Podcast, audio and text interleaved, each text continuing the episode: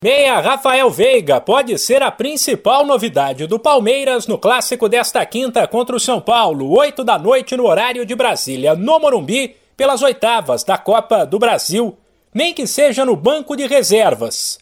Recuperado de uma lesão muscular, ele trabalhou normalmente no treino da véspera e deve ficar à disposição.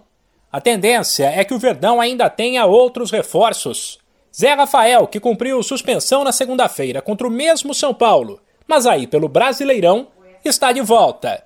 Marcos Rocha, outro que assim como Veiga estava no departamento médico, mas há menos tempo, também deve retornar.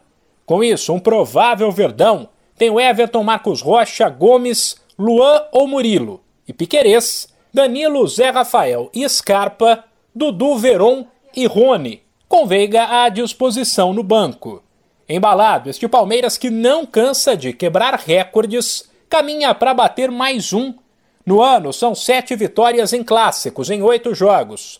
Com mais três vitórias contra São Paulo, Corinthians ou Santos, o time chegará a dez em uma única temporada, algo que nunca aconteceu.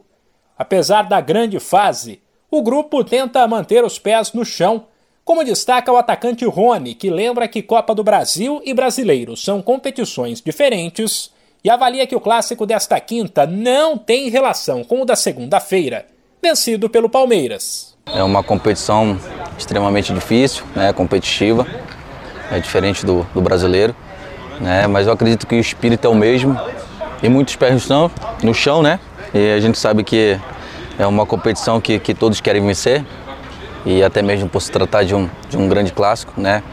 Na, na segunda-feira foi um grande jogo, todo mundo viu. E eu acredito que é o mesmo espírito, entrar com a mesma pegada, que as coisas vão acontecer, né, naturalmente. Com a nossa força de vontade, com a nossa fé, nós vamos conseguir nosso objetivo, que é uma vitória importante fora de casa. O duelo de volta entre Palmeiras e São Paulo no Allianz Parque será em 14 de julho. De São Paulo, Humberto Ferretti.